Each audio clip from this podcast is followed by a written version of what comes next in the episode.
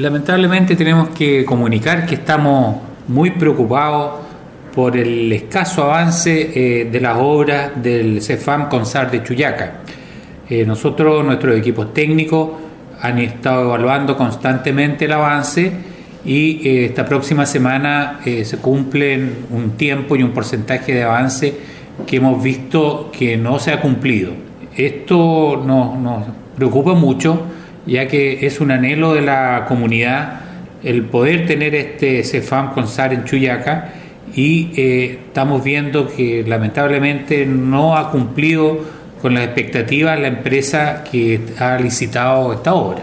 Bueno, es importante agregar que esta licitación se hizo como corresponde y nosotros como Servicio de Salud hemos ido cumpliendo con todos los plazos respecto a los pagos que tenemos que hacerle a esta empresa.